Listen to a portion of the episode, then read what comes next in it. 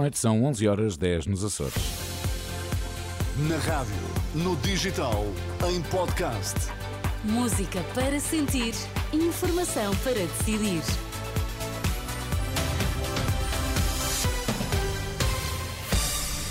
Antes da edição da noite, Pedro Queiro, vamos às notícias em destaque. A Segurança Social vai fazer o pagamento devido às creches privadas em fevereiro e com retroativos a um ano. Passou uma semana e só amanhã começam a ser ouvidos os suspeitos de corrupção na Madeira.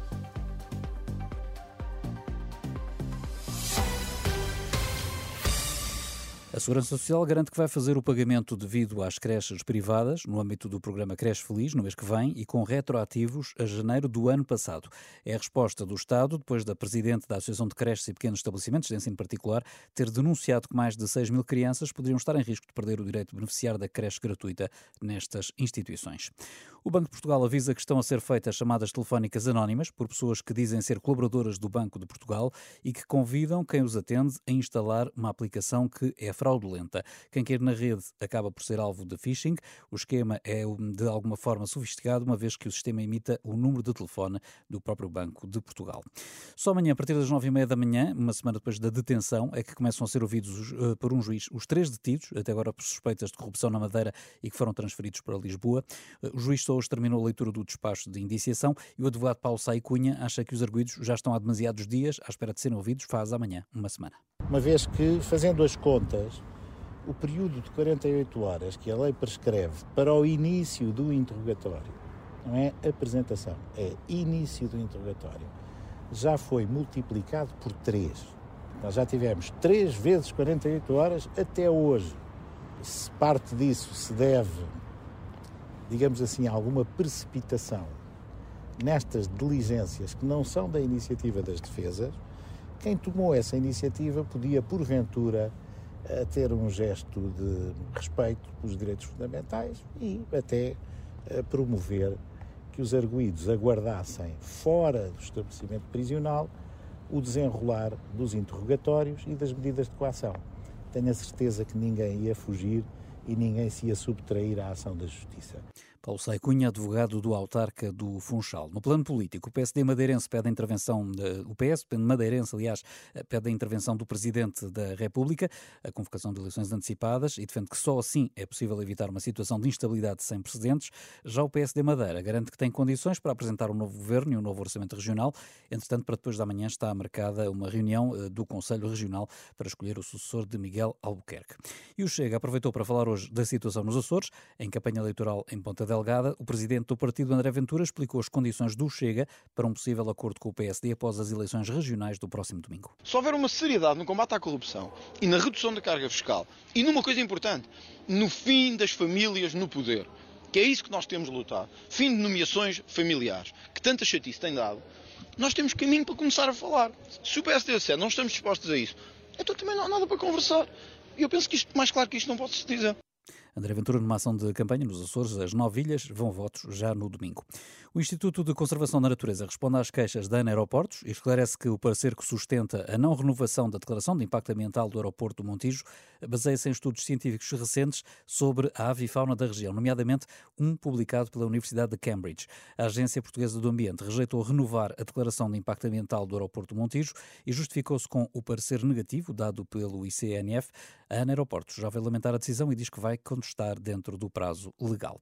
Cativação de verbas, esta é a explicação do presidente da Liga de Bombeiros Portugueses para a falta de pagamentos ao regimento da ajuda em Lisboa, uma situação que, segundo António Nunes, vai ser difícil de resolver. O que houve foi dívidas uh, ao mercado e, naturalmente, que uh, quem tinha dívidas exerceu o seu direito uh, junto das entidades competentes e houve cativações de algumas verbas que estavam disponíveis para poder fazer os pagamentos. Portanto, é uma situação um bocadinho complexa, não é fácil de resolver, são os seus sócios, é a Assembleia Geral e a direção que têm que encontrar os caminhos. António Nunes, em declarações aos jornalistas, depois de uma reunião com o Ministro da Administração Interna, os bombeiros da ajuda não recebem salários desde o mês de novembro. Já a seguir, a edição da noite. Edição da noite.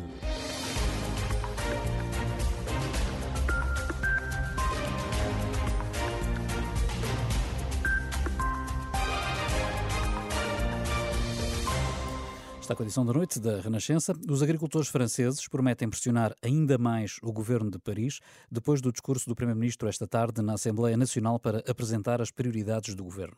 Falando sobre a crise no setor, Gabriel Attal defendeu a necessidade de uniformizar regras para lutar contra a concorrência desleal entre países, disse que quer limitar produtos importados da Ucrânia e prometeu mão pesada com a grande distribuição se esta não pagar aos agricultores a retribuição justa pelo que produzem.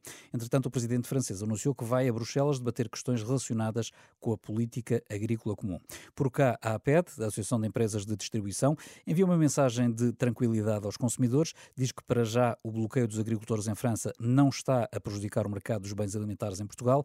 Em declarações à Renascença, Gonçalo Lobo Xavier, o diretor-geral da APED, diz que não há falta de produtos nas prateleiras, ainda assim reconhece que há atrasos nas entregas de material referente a outras áreas de negócio. Gostávamos de sossegar os consumidores para já este, esta, esta luta dos agricultores franceses eh, tem um conjunto de razões eh, que são muito específicas de França e têm a ver com a própria eh, competitividade da agricultura francesa face, as grandes queixas é face aos vizinhos de Itália, da Alemanha, de, de, de, Espanha. E, portanto, são umas razões muito específicas que levaram os agricultores franceses a, a tomarem este tipo de atitudes. Eh, e eu queria lembrar que a, a nossa, nós, o retalho em Portugal, o retalho alimentar em Portugal privilegia essencialmente os produtos portugueses, a produção nacional, eh, que, como toda a gente reconhece, é de excelência, mas não é suficiente. Nós não somos autossuficientes é, num conjunto de produtos muito significativo e por isso temos que recorrer à importação, mas o mercado francês não é um mercado especialmente importante para o retalho alimentar eh, em Portugal. Nós não temos uma grande dependência de produtos franceses. Uh, e, portanto, nesse sentido, não estamos a, não estamos a ter, uh, neste momento, nenhum tipo de quebra ou, uh, ou, ou, alguma ruptura de produtos, precisamente porque não há uma grande dependência do mercado francês. Mas há que reconhecer que a situação, se se mantiver, eh, tem relevância, por exemplo, para, para, a agricultura nacional no que diz respeito às exportações.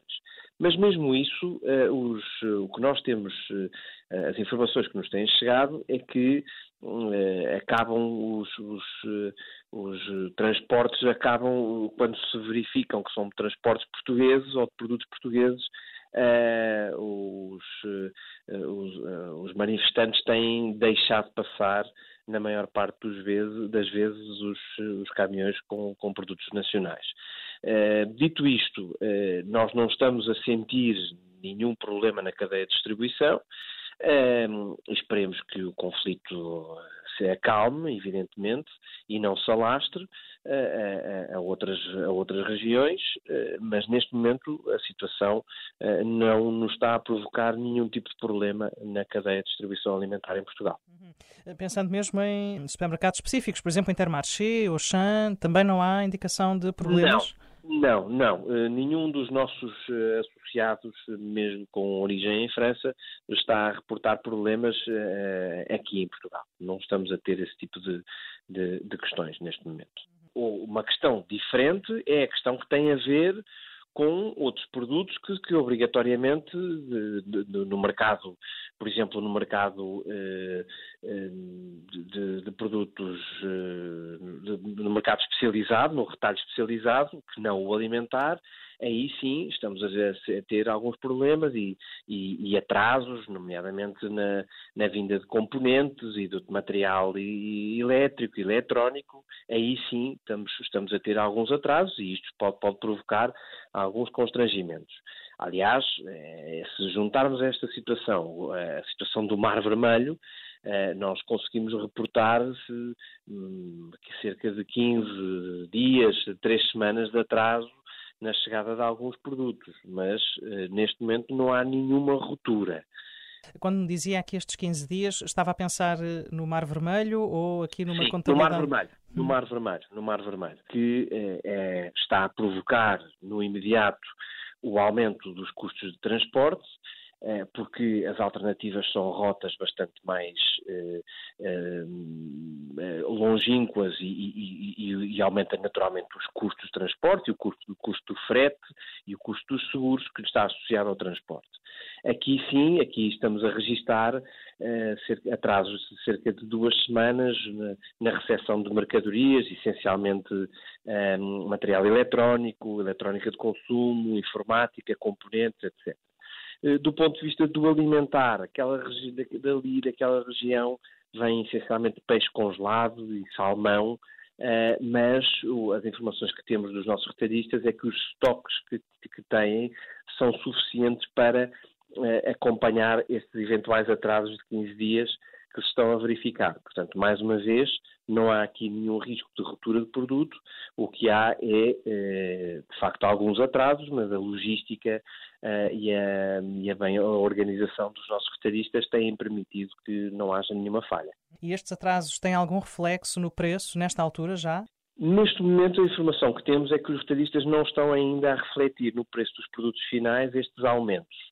Uh, e há, estamos a falar de aumentos significativos, por exemplo, nos contentores, que já duplicaram de, de preço. Mas, uh, para já, nos produtos que estão à venda, nas próximas semanas, uh, os retalhistas têm-nos dito que não estão a refletir estes aumentos no imediato no, no, no, no preço de venda dos, dos produtos a disponibilizar aos consumidores. Face ao agudizar da situação, acha que esse é um risco real?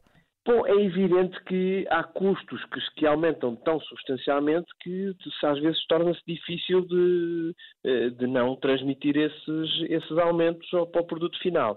Mas neste momento eh, ainda não é uma realidade e, eh, e, e esperamos que o conflito e as, e as questões que, que estão a complicar toda aquela região se resolvam para que as rotas voltem ao seu normal e assim não impactem a vida dos consumidores e das próprias empresas. Gonçalo Lopes Xavier, o diretor-geral da APED, ouvido pela jornalista Marisa Gonçalves. Entretanto, os protestos alastram de França para a vizinha Bélgica. Os agricultores belgas bloquearam hoje o acesso ao porto de Zeebrugge, um dos principais eh, do país, noutra jornada de protestos contra a quebra de rendimentos, a legislação ambiental e os acordos de comércio livre. Para amanhã está prevista uma reunião dos sindicatos dos agricultores com alguns responsáveis do governo belga. Na quinta-feira há uma cimeira de líderes da União Europeia e realiza-se também uma manifestação de agricultores contra atores em Bruxelas. Edição da noite.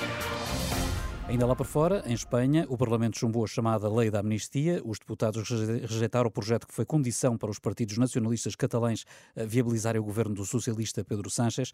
O projeto de lei acabou por ser travado pelo partido Juntos pela Catalunha, encabeçado por Carlos Puigdemont, antigo presidente do governo catalão, que se refugiou na Bélgica em 2017, depois de ter declarado unilateralmente a independência da Catalunha. Ainda antes da votação, o Congresso tinha rejeitado fazer emendas propostas pelo partido Puigdemont. Agora, a reprovação remete o projeto da Lei da Amnistia para a Comissão Parlamentar de Justiça, que terá margem para introduzir alterações nos próximos dias. Para além dos votos contra dos deputados, juntos pela Catalunha, a proposta também foi rejeitada pelo Partido Popular e pelo Vox. Em declarações à Renascença, António Martins da Cruz, antigo embaixador e ex-ministro dos Negócios Estrangeiros, diz que este resultado é muito negativo para o governo de Pedro Sánchez. É obviamente uma derrota para o governo espanhol, para o atual governo espanhol, porque houve dois partidos que apoiaram eh, o governo quando ele, o programa do governo quando ele foi aprovado, foi sobretudo o Juntos per Catalunha que pediu eh, uma lei de amnistia mais ampla, eh, que o governo não, não, não quis ceder. O que é que vai fazer agora o governo do Sr. Sanches? Eh, vai, eh, sobretudo, negociar com os Juntos per Catalunha outra vez, no sentido de dar outro parâmetro, outros parâmetros à lei da amnistia.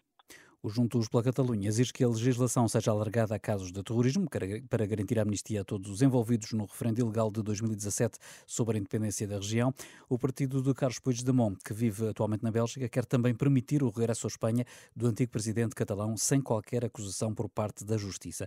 As exigências do Juntos pela Catalunha constituem, nesta altura, uma grande pressão para o governo espanhol, sublinha António Martins da Cruz. O partido Juntos pela Catalunha não aceitava na sua integralidade a proposta que o governo espanhol eh, apresentou e queriam outras alterações. Como essas alterações não foram feitas, ao que se diz porque não estavam em consonância com a própria com os próprios acordos eh, internacionais que a Espanha assinou e com, a, e com as regras europeias eh, sobre o terrorismo e, e a, a, jurisprudência consolidada dos tribunais europeus sobre essa matéria. Qualquer maneira, eh, eu penso que as negociações vão prosseguir porque eh, se não for encontrado um acordo conjunto per Catalunha, a vida deste governo espanhol estaria por dias ou por semanas. Martins da Cruz, antigo embaixador e ex-ministro dos Negócios Estrangeiros, ouvido pela jornalista Marisa Gonçalves. Também ouvido pela Renascença, o politólogo espanhol Pablo Simón diz que a grande incógnita é saber como vai ser feita agora a negociação com o partido Juntos pela Catalunha e sublinha que esse vai ser um processo muito complexo. Porque o governo já modificou sua posição abriéndose a que aquellos delitos que impliquen terrorismo pero que no supongan una grave vulneración de los derechos humanos pudieran entrar dentro de la ley de amnistía. Sin embargo, dicha categorización eh, no existe en nuestro ordenamiento jurídico, porque no existe terrorismo que viole los derechos humanos y que no lo viole. Es decir, por lo tanto, me parece muy complicado el que se pueda buscar un punto medio que satisfaga a todo el mundo. Pero ese proceso va a ser muy complejo. Politólogo espanhol Pablo Simón, em declarações à jornalista Marisa Gonçalves, recorda que nunca na história recente de Espanha houve uma lei da amnistia com estas eh, características, um tema que divide a sociedade espanhola. Edição da noite. Por cá, numa altura em que muitos partidos vão apresentando promessas que implicam gastos públicos substanciais a dados económicos novos, a economia portuguesa terá fechado 2023 com um crescimento de 2,3% no ano passado, com o melhor desempenho homólogo no quarto trimestre da zona euro. Nos últimos três meses do ano, a economia portuguesa subiu 2,2%, enquanto a zona euro não aumentou mais do que 0,1% em termos homólogos. Com a estagnação económica na Europa, põe-se a pergunta: haverá margem para otimismos e promessas de milhões pelos partidos?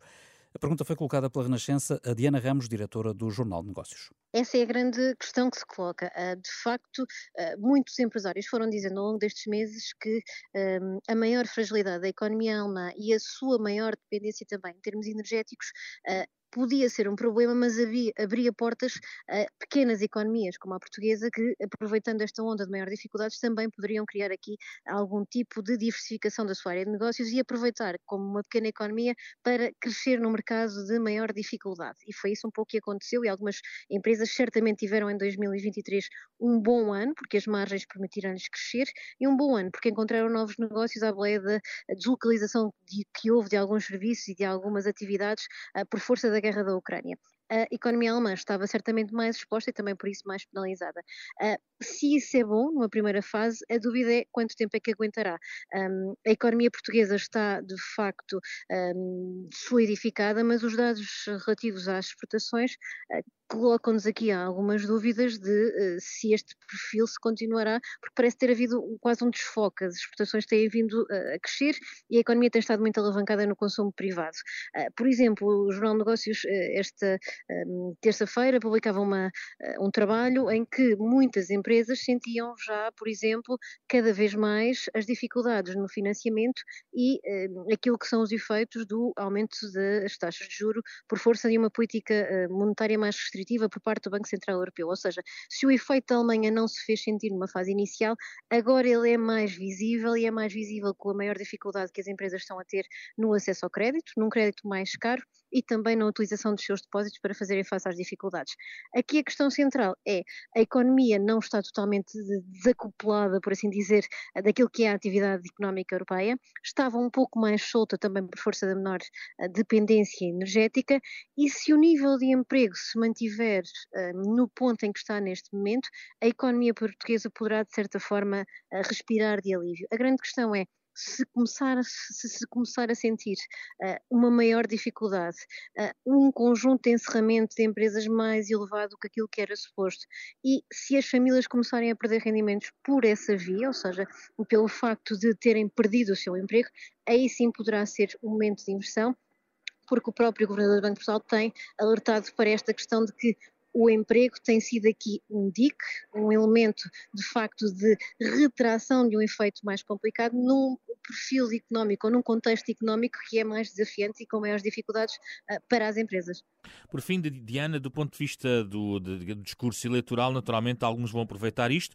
Pedro Nuno Santos já hoje atribuiu estes dados uh, ao trabalho dos governos de António Costa, sublinhando que são políticas boas que promovem o crescimento económico. A minha pergunta é se estes dados dão um conforto especial quer ao partido incumbente, no fundo ao Partido Socialista, para defender esta linha que Pedro Nuno Santos eh, hoje, por exemplo, veio reivindicar, ou por outro lado também ajudam o PSD, por exemplo, a melhor concretizar eh, as suas ideias baseadas no cenário macroeconómico e, nas, e digamos, nos, nos pressupostos que apresentou recentemente tem, tem, exatamente esses dois lados e podem os dois partidos uh, ganhar com este contexto económico, com este resultado de, de, crescimento da economia mais favorável. O PS, indubitavelmente, porque uh, aquele que era o grande argumento da direita, que era de que o Partido Socialista cada vez chegava ao governo, uh, dava das contas públicas desaparece por completo desde que uh, Centeno inverteu aqui um bocadinho a lógica e conseguiu primeiro uh, excedente da democracia. A verdade é que com o Partido Socialista esta lógica de consolidação das finanças públicas uh, manteve-se, uh, tem havido excedentes, que hoje em dia até se discute para que é que vão servir esses excedentes, para aumentar a despesa pública, se para criar aqui uma almofada para o futuro, e além disso a dívida pública, que é de facto uma questão determinante que no passado nos levou para uma crise de má memória, é um trufo eleitoral uh, por maior e que uh, certamente dará ao Partido Socialista aqui uma maior tração, porque hoje conhecemos os dados da atividade económica, ah, mas a verdade é que em breve também ah, ficarão fechados os dados do endividamento ah, do país em percentagem do PIB e o que poderá acontecer é que de facto ficando abaixo dos 100% do PIB, que é uma meta, aquela, aquele peso psicológico de um valor que será um marco considerável se Portugal baixar dessa fasquia, será um trunfo eleitoral de enorme peso para o Partido Socialista. Mas, da mesma forma, se o PSD perdeu de alguma alguma forma esta uh, capacidade de poder falar das contas públicas e da, do equilíbrio das contas públicas, a verdade é que com o tipo de uh, medidas a que se está a apresentar às eleições legislativas 10 de março, que são uh, tendencialmente mais de aumento de rendimentos, de disponibilização de medidas para, por exemplo, satisfazer a questão da evolução na carreira dos professores e da, da recuperação do tempo perdido, são medidas que precisam de facto aqui de alguma, de alguma compensação orçamental que terá que ser encontrada e este, eh, este, este, o facto de termos uma economia a crescer e com um excedente orçamental, isso dá alguma margem a qualquer um dos partidos. A somar ao facto de que o, PSD poderá também dizer que se a economia cresceu neste contexto em que temos uma elevada carga fiscal uh, e se nós pretendemos que essa carga fiscal seja aliviada, seja por via da redução do IRS, seja pela lógica de uh, aumento, de diminuição gradual do IRC, ora, ela poderá crescer ainda mais e não haverá qualquer tipo de perda de uh, receita possa pôr em causa este, estas mesmas contas públicas. Portanto, os dois partidos, cada um à sua maneira, poderão, eh, de alguma forma, usar estes dados económicos a seu favor usando uma e outra teoria de que sim, um fez o caminho para lá chegar e o outro sim, uh, pela primeira vez conseguiram fazer esse caminho e agora também é possível melhorar ainda mais. Portanto, qualquer um deles poderá usar esse trunfo eleitoral nas próximas legislativas. Diana Ramos, diretora do Negócios, ouvida eh, pelo jornalista José Pedro Frazão.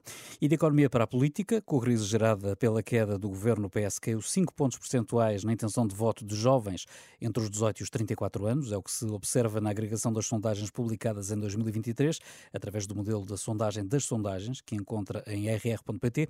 E se o PSD também caiu nas sondagens nestas faixas etárias, eh, na ordem dos 3 pontos eh, percentuais, os números mostram também uma subida do Chega de 5 pontos, ou seja, é simétrica face à queda do PS entre os jovens. No entanto, o politólogo Pedro Magalhães alerta uma intervenção, uma intenção de voto não é um voto, apesar da novidade que estes números eh, representam. É um fenómeno interessante para o qual eu não tenho uma explicação óbvia. No fundo, a ideia é que a crise política uh, acabou por levar os jovens a castigar mais, de alguma maneira, o Partido Socialista e, pelos vistos, a recompensar mais o Chega. Não posso é deixar de assinalar o seguinte: uma coisa é pedir a intenção de voto, outra coisa é o voto. São coisas diferentes. Que alguém chegue à nossa casa, ou nos telefone, ou nos contacte através de e-mail e nos pergunte em quem tensionaríamos votar, é algo que facilita muito a expressão de uma vontade, de, uma, de algo que às vezes até de uma certa provocação, uh, que depois não é necessariamente aquilo que se acaba por fazer. Por seu lado, António Salvador, diretor da empresa de sondagens da Intercampos, assinala que a abstenção é também maior nos mais jovens, que são também o grupo onde o voto é mais volátil.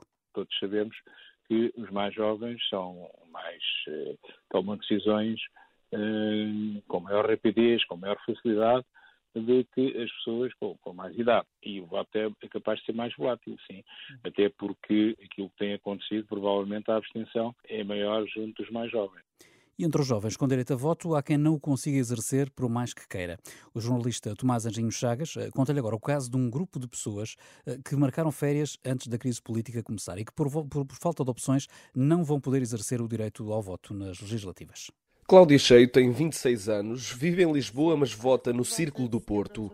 Em outubro do ano passado, marcou uma viagem à Islândia para março, quando a situação política era estável. Nada poderia esperar que uma crise política se instalasse e também não poderíamos prever o futuro na altura em que marcamos as férias. E posto isto, ainda no mês de janeiro decidiu procurar alternativas para poder votar, mas elas não apareceram. O voto em mobilidade antecipado seria no dia 3 de março, portanto já não nos encontraríamos em Portugal, e que para o voto em correspondência no estrangeiro seria entre o dia 27 e o 29 de fevereiro, data em que ainda estaríamos em Portugal. O voto antecipado exclui pessoas que estejam fora no domingo de eleições e no domingo anterior a esse, e o voto por correspondência não funciona para aqueles que estejam em território nacional. Sinto-me bastante incomodada porque, sendo um direito, gostaria de o poder exercer e, e novamente, normalmente no período de, de, de, eleição normal, a antecedência de marcação de eleições seria maior e aí poderíamos provavelmente ter uma ideia mais clara e não teríamos seguramente marcado uma viagem para esse fim de semana e nada fazia antever este tipo de crise política e sinto-me um bocado incomodada por não o poder exercer. Cláudia Cheia é o caso de uma eleitora que a mais de um mês das eleições já sabe que não pode votar e vai ficar de fora. Com ela vão três amigos que também não podem participar no processo democrático porque o sistema não oferece alternativas. Contactada pela Renascença, fonte da Comissão Nacional de Eleições confirma que, em casos como este, não há alternativas para votar. E o dia fica marcado pela divulgação do Índice de Percepção da Corrupção. Portugal desce um lugar. A tabela elaborada pela Transparência Internacional coloca Portugal em 34º lugar entre 180 países, um lugar abaixo do índice de 2022, com 61 pontos, menos um do que no ano passado. O relatório coloca Portugal como um dos países europeus em que se registram falhas ao nível da integridade na política. O capítulo nacional do relatório é redigido pela Transparência Internacional Portugal, liderada por Margarida Mano.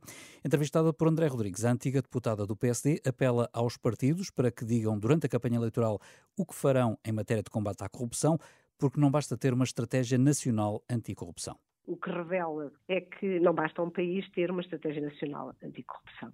O que é preciso é que ela eh, se evidencie eh, atuante Uh, e, e, naturalmente que aqui em Portugal a necessidade de serem reforçadas as regras relativas aos conflitos de interesse, a normas éticas, a transparência do exercício público, uh, ao lobbying, é algo que determina este, este, estes valores e esta leitura.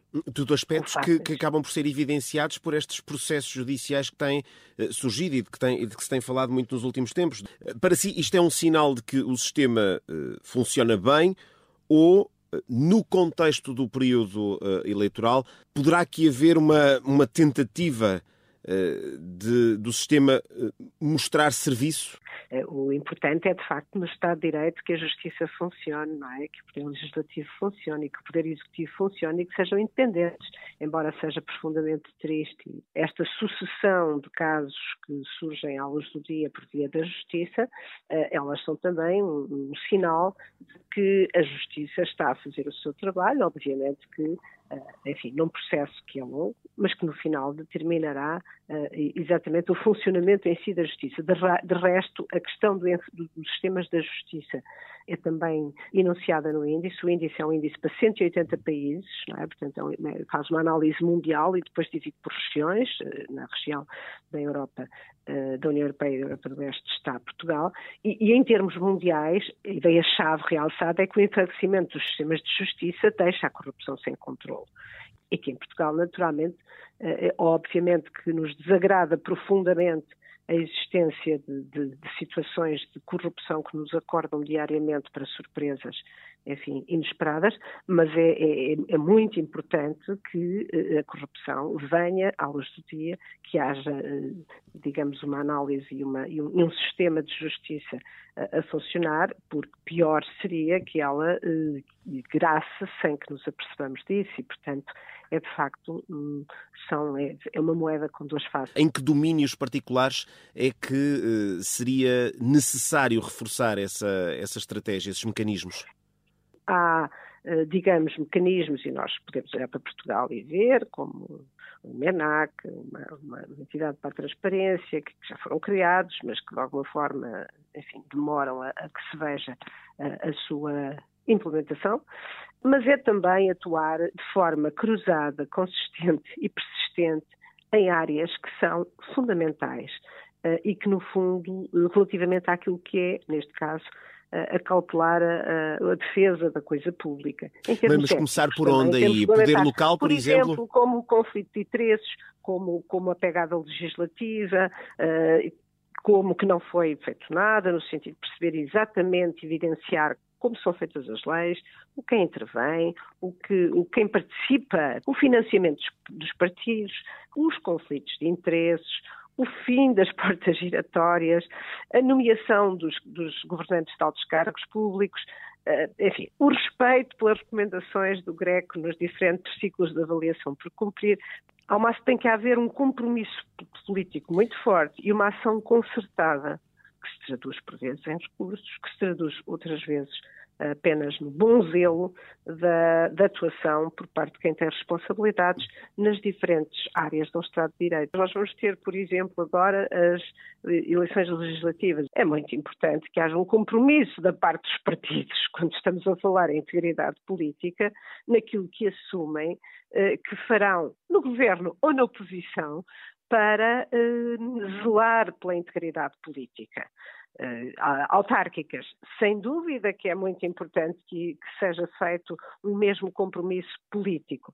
A TI, a TI Portugal uh, fez, uh, tem feito vários reptos nas eleições de 22, fez um caderno de encargo para os partidos, fará agora um novo caderno de encargos, vai sair proximamente. nas autárquicas fez, o, digamos, o compromisso do bom autarca. Portanto, eu penso que esta luta é uma luta de todos, a nível dos autarcas, a nível dos, dos, deputados, a nível, naturalmente, da justiça, a nível das forças de segurança e a nível da sociedade civil, que também tem que ser permanentemente exigente, atenta, atuante e para isso, obviamente, que no Estado de Direito tem que ser também uh, protegida e, e incentivada uh, ao seu papel de, de, de zelo por aquilo que é uh, a coisa pública e o bem público. Margarida Mano, presidente da Transparência Internacional Portugal, uma entrevista ao jornalista André Rodrigues, que pode ler em rr.pt. Edição da noite.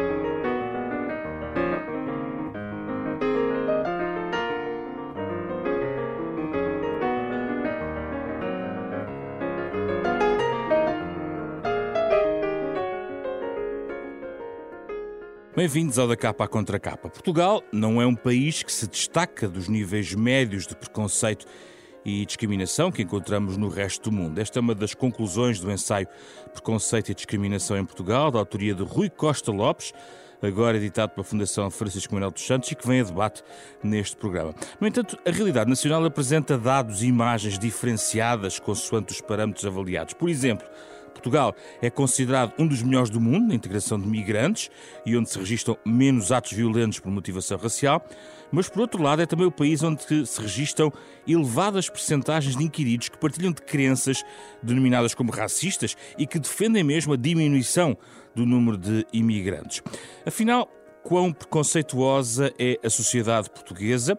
É a pergunta de base para esta conversa com o autor deste livro, Rui Costa Lopes, investigador no Instituto de Ciências Sociais da Universidade de Lisboa. Convidamos para estar também nesta conversa a fundadora da Capacitária, Carla Santos. Já vamos saber o que faz e porque é que está aqui também para discutir este tema. no Da Capa Contra Capa, parceria da Renascença com a Fundação Francisco Manuel dos Santos.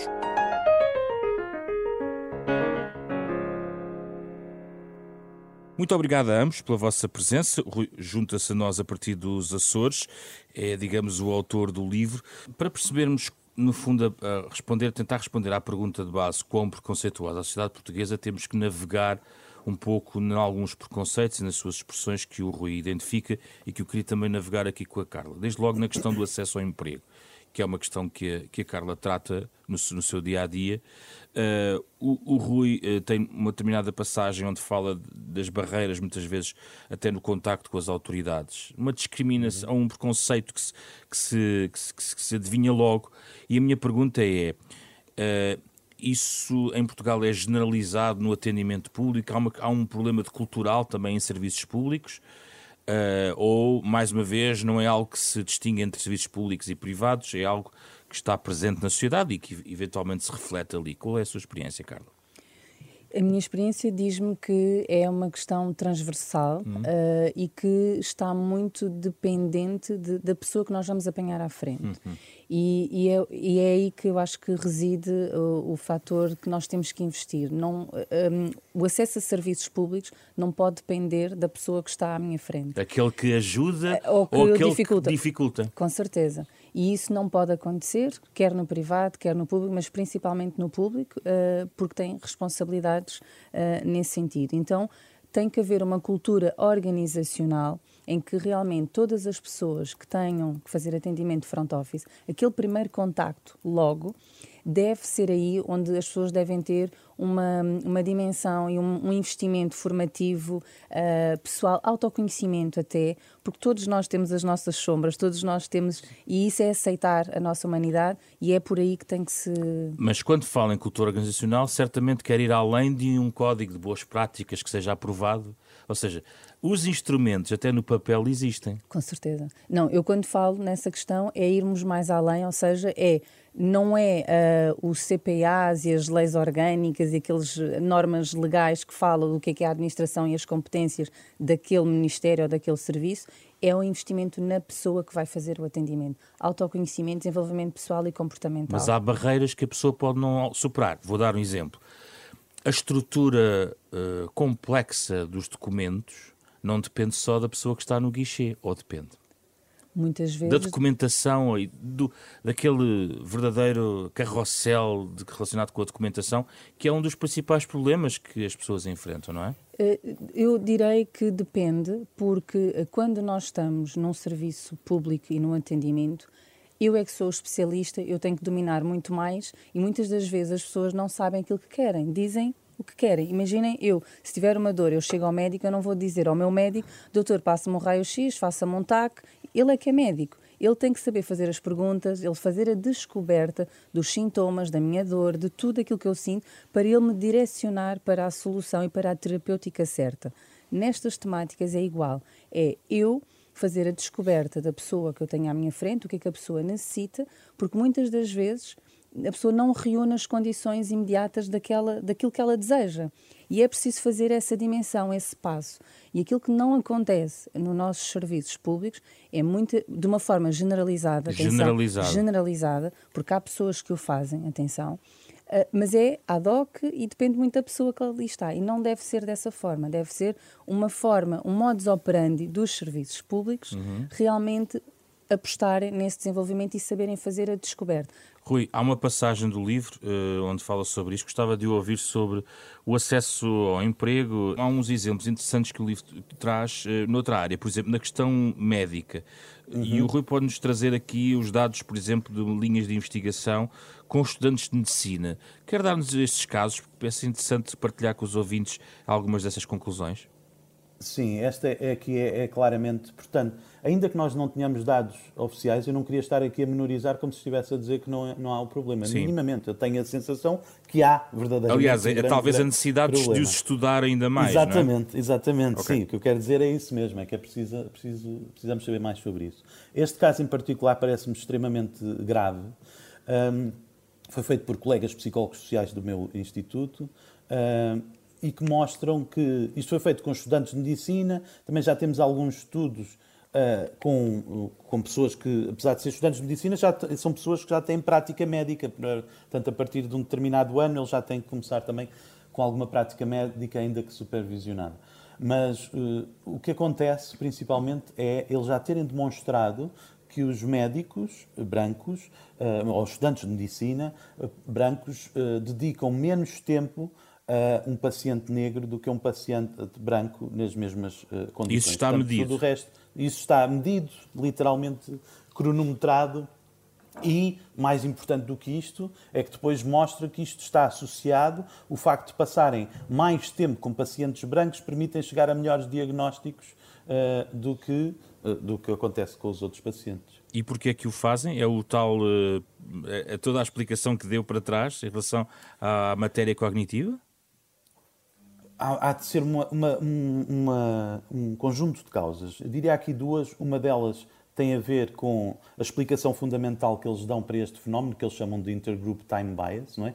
A ideia de que nós gastamos, uh, a ideia de que o tempo é um investimento, o tempo é um recurso que nós decidimos como investir e, portanto, decidimos investir mais tempo com aqueles que são os nossos e não com os outros, com aqueles que são do nosso grupo e menos tempo com os que são do outro grupo. Isto é uma, uma, uma explicação fundamental do tempo como recurso. Muito recentemente, eles começaram a avançar com outro mecanismo que tem alguma coisa a ver com aversão. E aqui a aversão pode ter dois sentidos. Uh, podia ser a questão de a pessoa ter aversão no sentido de querer evitar o contacto com estas pessoas, com pacientes negros, ou pode ser aversão numa questão muito mais sofisticada, muito mais complicada, que tem a ver com normas, no sentido. As pessoas muitas vezes têm receio de parecer preconceituosas. E, portanto, uh, querem evitar ao máximo estar em situações onde podem ser consideradas preconceituosas ou discriminatórias. Isso significa que têm uma necessidade, uma vontade de se afastar o máximo dessas situações, nomeadamente gastando menos tempo com essas situações. É? Portanto, ironicamente ou perversamente, o que resulta é uma coisa negativa e é hum. numa discriminação. Carla, eu gostava de falar consigo sobre a educação. O, o Rui eh, tem também uma passagem sobre o preconceito e discriminação no contexto educacional. Liz, cita aqui uns, uns dados que eu gostaria de, de lançar aqui para, para conversar consigo. Números oficiais da Direção-Geral de Estatísticas de Educação e Ciência mostram que 78%, 78% dos alunos afrodescendentes no secundário são encaminhados para vias vocacionais, os chamados cursos profissionais, o dobro dos outros alunos. Citando aqui a passagem do Rui, esta disparidade mantém-se mesmo quando se tem em consideração o estatuto socioeconómico destes estudantes. É então provável que estes enviesamentos no encaminhamento, encaminhamento de alunos se devam a expectativas mais baixas relativas a estes alunos que são colocados em vias educacionais onde o acesso à universidade é mais improvável. Sente isto no terreno, Carla? Totalmente. Então. Um, a minha experiência vai-me dizendo isso, das minhas impressões, e como o Rui disse, faltam dados e nós precisamos de, de ter a academia junto de nós para nos ajudar uh, aqui a sistematizar dados, mas esta é uma realidade, é uma realidade em que uh, os jovens uh, provenientes de contextos mais vulneráveis, ou migrantes e afrodescendentes, uh, a maior parte das vezes é-lhes sugerido sempre o. ou melhor, é-lhes sempre dada esta visão de que pode ser mais atrativo e mais interessante fazer o, a via profissionalizante, porque acabam por conseguir ter, aumentar as suas habilitações, mas terem uma profissão associada. Este é o argumento uh, que é dado uh, nesta perspectiva. Mas é uma realidade e é uma realidade porquê, e, é importante também recuarmos aqui um pouco um, atrás nesta questão das desigualdades e de, de, de, do falta de acesso a bens e serviços, desde a habitação, os lugares onde vivem, a forma como as pessoas têm que chegar até ao ensino, tudo isto faz com que nós não estamos todos no mesmo barco, nós não partimos todos do mesmo início e essa faz com que estes grupos subrepresentados tenham que atravessar muito mais barreiras e na sua jornada formativa hajam mais precauços do que noutras situações. Mas há discriminação no, no sistema público de educação? Existe, existe, uh, há discriminação, não, não temos que ter receio das palavras, uh, mas há, há uma discriminação na medida em que há aqui um, uma, uma visão não é? Que já começa lá atrás, nesta dimensão cognitiva, de que as pessoas não vão conseguir chegar ou também não há um, maiores estímulos uh, nesse sentido. Mas também é importante aqui um, um, chamar a atenção a dimensão, a escola todas as vulnerabilidades, todos estes um, excessos de trabalho, todas estas cargas que também está ao nível das escolas, também faz com que muitas das vezes não se criem as condições para que realmente haja aqui um maior investimento. Carla, seria favorável a cotas, eh, e isto tem sido debatido e estudado, a questão de cotas de acesso, por exemplo, às universidades? Sou determinados sou favorável, sou favorável às cotas, quer ao nível da participação política, quer ao nível do acesso ao ensino superior. Sou favorável porque uh, as cotas têm este princípio de que nós temos que verdade e, e reparação, reconciliação e verdade, e tem que se reparar aqui uh, um dano causado uh, a determinados grupos uh, no acesso às suas liberdades e garantias, e por esse motivo as cotas têm este princípio de vir reparar algo, independentemente, e, e temos que dar aqui a primazia à competência, à meritocracia, com certeza, acima de tudo, mas sou favorável às cotas porque vem reparar um dano Uh, que é muito mais visível em determinados grupos. Rui, é favorável às cotas, Rui? Eu acho pouco importante que as pessoas saibam se eu sou ou não. Posso dizer que sou, mas uh, eu acho que eu, eu, eu, prefiro gastar tempo a explicar porque é que uh, as cotas são importantes e porque é que as pessoas às vezes estão um pouco enganadas uh, sobre as cotas. Uh, porque as, as, cotas, dizíamos há pouco, que era uma medida que dita que há uma determinada proporção das posições num determinado emprego, ou num órgão, nas escolas, no, na universidade, que deve ser ocupada por membros de grupos estigmatizados ou historicamente subrepresentados.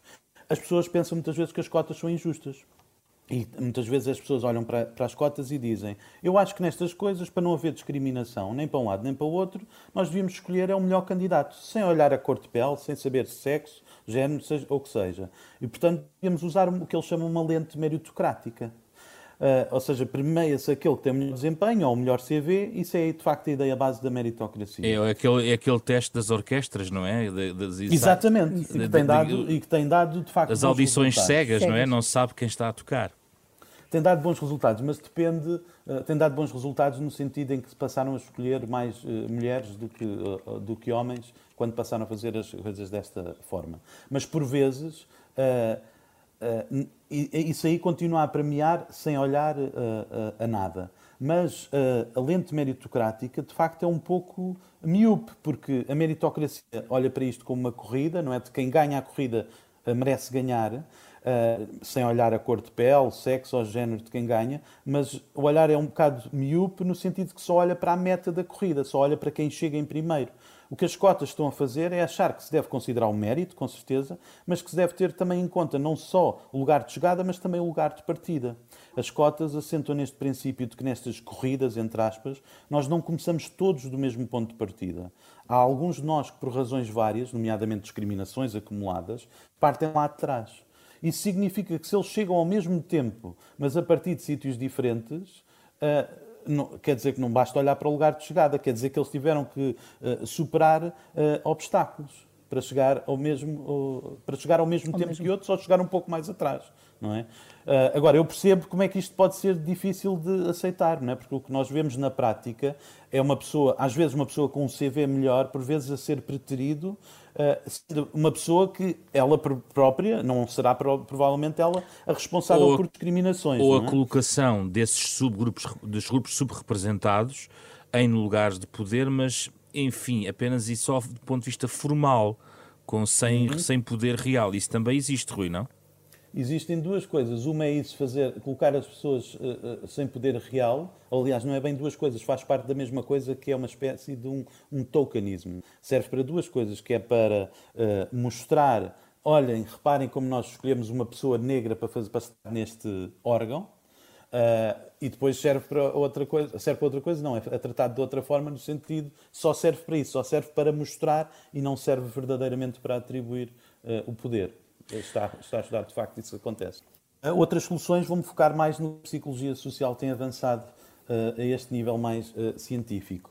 Uma é a ideia do contacto. Contacto no sentido de contacto entre grupos, termos conhecidos, termos amigos que pertencem a grupos que são alvos comuns de estereótipos.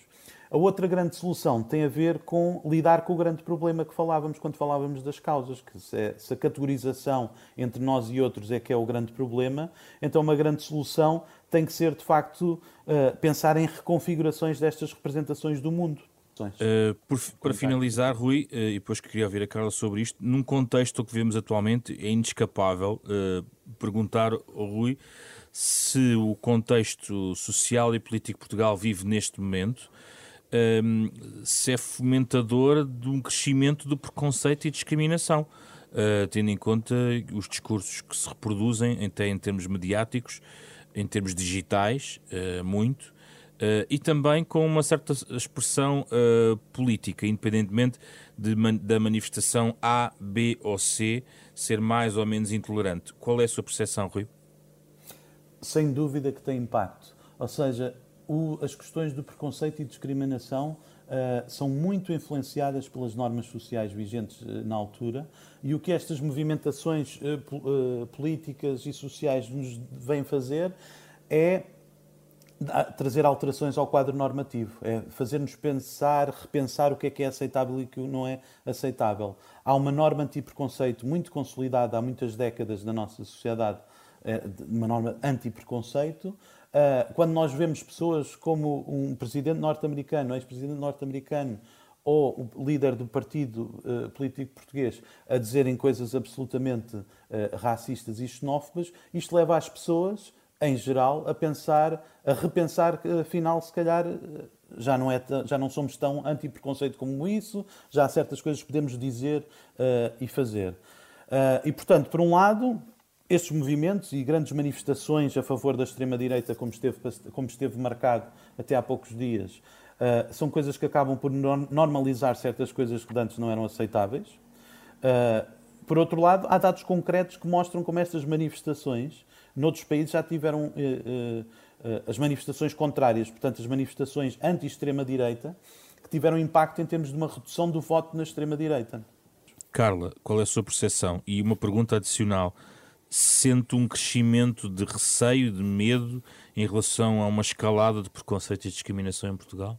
Sim, mas uh, eu tenho aqui um olhar sempre, aqui a disponibilidade de ressignificar os factos que, que acontecem Uh, obviamente que começa a haver esta normalização e isso tem que nos fazer pensar a todos, uh, mas para mim, pessoalmente, e aquilo que eu acho que nós devemos de apostar como solução é realmente nós começarmos a olhar para estes cenários e começarmos a querer ter uma posição uh, e, e queremos participar, efetivamente. Vamos ter autárquicas, vamos ter eleições, começarmos realmente, porque este tipo de discursos faz com que possam haver retrocessos até nas nossa, na nossa legislação uh, e isso nós não queremos. Se foram conquistas, nós queremos manter e melhorar e por isso isso tem que nos fazer desafiar e ousar para que nós queiramos, estes grupos possam querer ocupar estes lugares. Era a pergunta que... anterior que eu estava a fazer, não é? Corretamente. Se há, se há um sentido de participação, em, eventualmente, em resposta a esses movimentos. Claramente. Tem que haver, temos que ser uh, proativos neste, neste sentido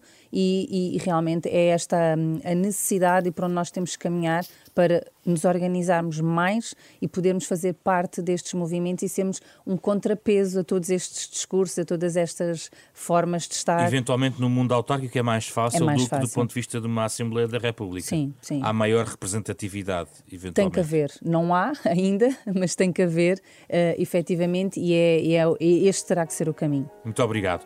Carla e Rui, muito obrigado pela vossa presença. Falámos aqui sobre preconceito e discriminação em Portugal, a partir do livro do Rui Costa Lopes sobre esta matéria, agora publicado pela Fundação Francisco Manuel dos Santos, parceira da Renascença, neste Da Capa à Contracapa, programa semanal cuja versão integral está disponível em uh, podcast. Um programa com o genérico original do pianista Mário Lajinha. Fizeram o programa esta semana Rui Glória, André Peralta, Ana Marta Domingues e José Pedro Frazão. Na próxima semana voltamos com outro tema.